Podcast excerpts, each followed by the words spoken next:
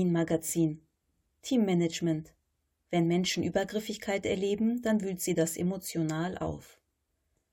Zweifacher Olympiasieger, Volljurist und jetzt renommierter Experte für Teamentwicklung.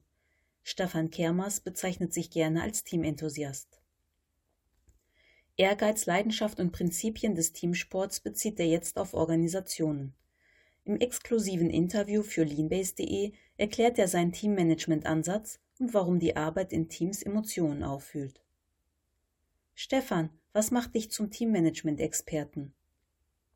Ich ziehe es vor, mich als Teamenthusiasten zu bezeichnen. Ich liebe die Zusammenarbeit mit Menschen und mit Teams. Rührt dieser Enthusiasmus eher aus deiner Vergangenheit als Volljurist? Hm, lacht. Nein, dieser Enthusiasmus rührt wohl eher weniger aus meiner Jura-Vergangenheit. Vielmehr ist er während meiner Zeit als Leistungssportler entstanden. Ich war sehr früh Hockeyspieler und auch junger Feldhockeytrainer. Diese Frage war natürlich mit einem Augenzwinkern verbunden. In der Lean Management Community ist deine Vergangenheit als Olympiasieger bekannt. Aber wie kommt man auf die Idee, die Teamprinzipien des Leistungssports auf Unternehmen und Organisationen anzuwenden? Das gemeinsame Arbeiten an Zielen sowie die Lehre aus gemeinsamen Niederlagen und Siegen waren ein Leben lang mein großer persönlicher Antrieb. Für mich war es naheliegend, meine vielseitigen Erfahrungen so zu verdichten, dass Führungskräfte für ihre tägliche Arbeit wichtige Erkenntnisse gewinnen können. Schließlich gibt es sehr lange schon kluge und weniger kluge Prinzipien der Teamarbeit. Du hast auf dem LATC 2022 einen vielbeachteten Vortrag unter dem Titel Kein Lean Management ohne Teammanagement gehalten. Was hat Teammanagement mit Lean Management zu tun? Management und Unternehmen sprechen sehr viel über Prozesse, Optimierungen und Kennzahlen. Und Lean Management ist ein weltweit anerkannter Ansatz, mit dem Prozesse und Performances gesteuert werden können. Das heißt, wir reden hier primär über die Frage des Wie. Ein perfektes Wie. Einen exakten Weg gibt es aber im dynamischen Wirtschaftskontext nicht. Und deswegen ist die Frage des Wer gleichermaßen wichtig. Und das war meine Idee. Der Fokus auf Prozesse, Optimierungen und Werkzeuge ist richtig. Ein umfänglicher Blick muss jedoch die Menschen in den Organisationen einschließen, denn in der täglichen Umsetzung von Aufgaben und Zielen haben wir immer mit Menschen zu tun.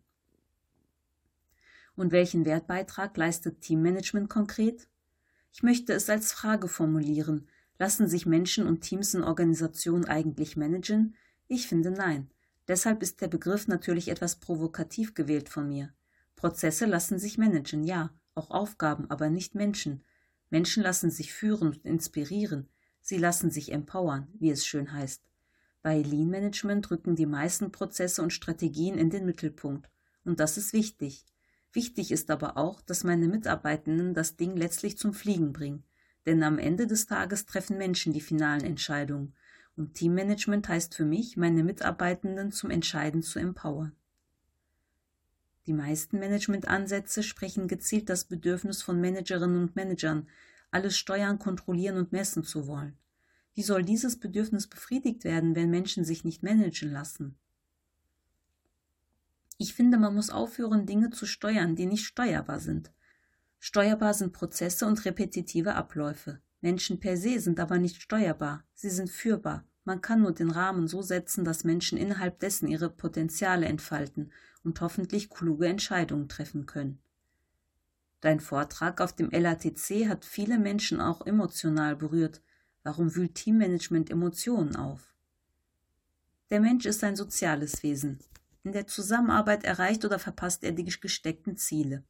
Es sind in der Mehrzahl diese Erlebnisse in der Zusammenarbeit mit anderen Menschen, die Menschen stark emotionalisieren. Menschen wollen Teil einer erfolgreichen Truppe sein. Wenn Menschen dabei Bevormundung, Überforderung oder Übergriffigkeit erleben, dann berühren diese Erfahrungen die Gefühlswelt der Menschen. Ich möchte es positiv formulieren. Jeder Teamerfolg zeigt uns dieses Wir auf. Und sobald das Wir, die gemeinsame Arbeit mit den Mitmenschen, ins Spiel kommt, wird es immer emotional. Was empfiehlst du einem Team? Wie sieht ein gutes Teammanagement für dich aus? Das hat natürlich verschiedene Komponenten. Ich glaube, dass Führungskräfte erst das Verständnis und auch die Zeit dafür aufbringen müssen, ein Team zu bilden und dieses verstehen zu lernen.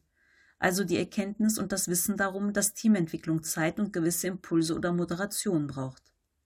Die Hauptaufgabe einer Führungskraft ist daher, ein Team zu führen, indem sie Mitarbeiter im Team unterstützt, mit Blick auf die Zielerreichung ihrer Stärken auszubauen und ihre Schwächen gegebenenfalls zu überwinden.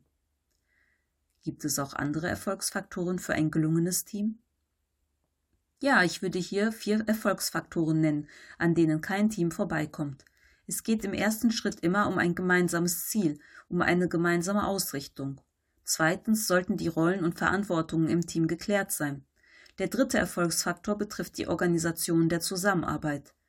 Wie sind die kommunikativ-operativen Schnittstellen gelagert? Wie wollen wir eigentlich Zusammenarbeit leben und erlebbar machen? Und der vierte Faktor betrifft das Konfliktmanagement. Es sind sehr häufig die Teams erfolgreicher, die eine gesunde Streitkultur für sich entwickelt haben. Konflikte entstehen immer. Eine konstruktive Konfliktbewältigung zu betreiben, ist daher zentral.